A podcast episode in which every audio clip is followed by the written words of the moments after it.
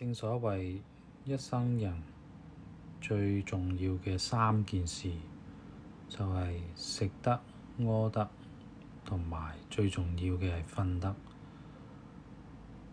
有瞓覺問題嘅你，我啊想喺度借住我依個天賦，一把容易令你入睡嘅聲音，每晚會喺呢度呢，同大家分享一段嘅 新聞，一段嘅書，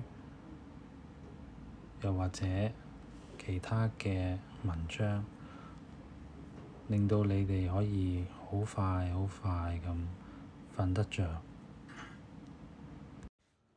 As I've said, Thursday is the best weekday that we can enjoy. Trust me.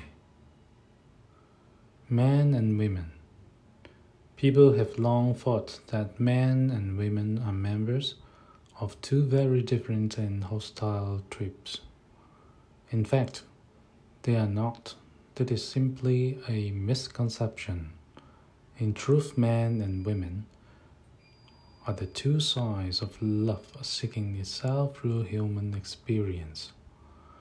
Underneath the impulse of men and women to be lovers is a restless desire for oneness.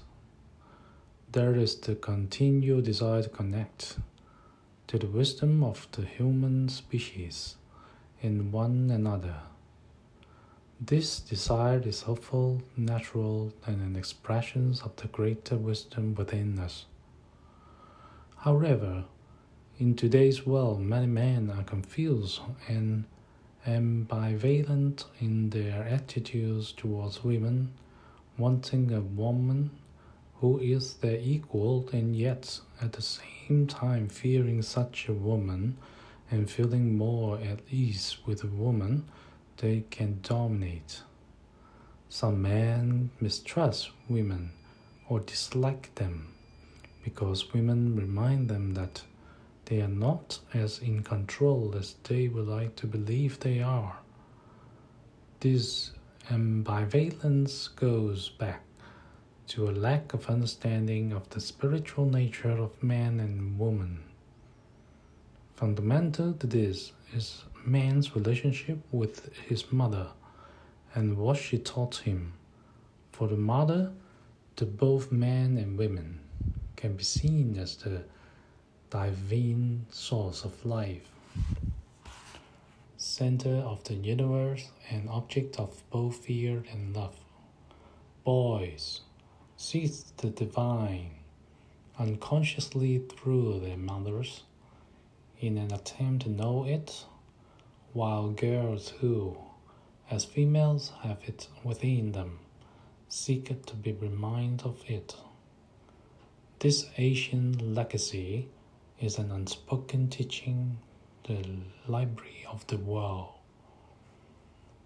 In today's world, women are often treated as second best, subject to sexual stereotypes and diminished in the eyes of both men and women.